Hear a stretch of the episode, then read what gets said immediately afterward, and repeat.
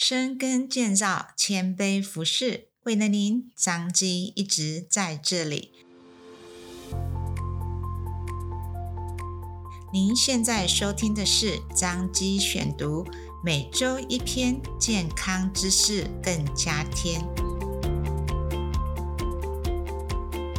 今天为大家选读张基院讯二零二一年十一月第四百六十六期。由骨科部陈志凯医师所写的《高龄患者进行人工膝关节置换莫害怕，微创关节置换加鸡尾酒疗法有效止血加止痛》。陈医师，听说你们医院有微创的人工关节手术，还有什么鸡尾酒止痛疗法？手术会比较安全，也比较不会痛，是真的吗？七十四岁的婆婆特别从屏东跑来彰化就诊，充满期待地询问着：膝关节是由股骨及胫骨两只硬骨所构成，在两只硬骨之间有软骨及半月板充当缓冲。若是因为受伤、年纪老化，甚至是风湿免疫相关问题，造成软骨的磨损或是半月板的破裂。进一步就可能造成退化性关节炎。当退化性关节炎来到末期，股骨和胫骨两只硬邦邦的骨头就会相互摩擦，引起发炎的反应，骨刺增生，之后就有关节积水与严重疼痛不舒服的现象。目前台湾已经进入老化的社会。每年约有两万至三万的老人家进行人工膝关节置换手术，预估再过十年，需要进行人工膝关节置换的人数可能直接翻倍。根据调查，老人家对于此类关节置换手术最大的疑虑排名前两名，就是手术是否安全及对于疼痛的恐惧。他们宁愿选择和疼痛妥协，拿着拐杖或是坐上轮椅度过接下来的人生。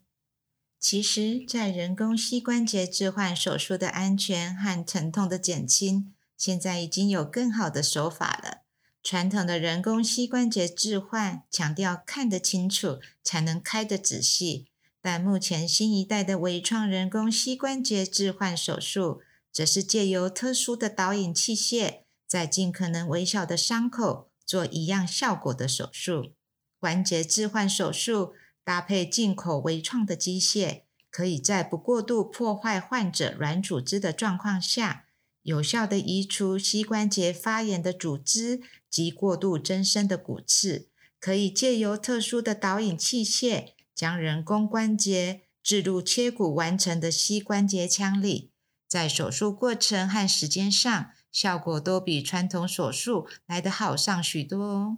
手术中更会在关节腔及软组织中注射鸡尾酒，做疼痛和止血的控制。所谓的鸡尾酒，就是将止血的药物、血管收缩的药物以及许多不同机转的止痛药混合，然后在麻醉药退去、患者还未十分有感觉之前。在手术后比较可能发炎和出血的地方做注射，达到止痛与止血。微创手术就是希望不要过度破坏膝关节的软组织，以免手术后疤痕和组织挛缩带来的不舒服。而鸡尾酒的注射，则是希望让手术波及的软组织有消炎、止血、镇痛的药物缓和。结合以上两种手法。超过九成患者在麻醉药退去都能自己下床活动及上厕所。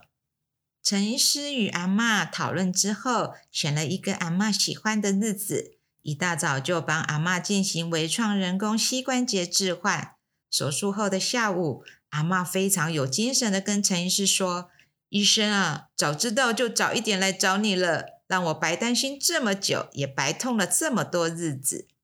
最后，更大的福音是这样子的手法，健保有几副哦。老人家在进行人工膝关节置换手术的选择时，你有权利可以选择自己想要过什么样的生活。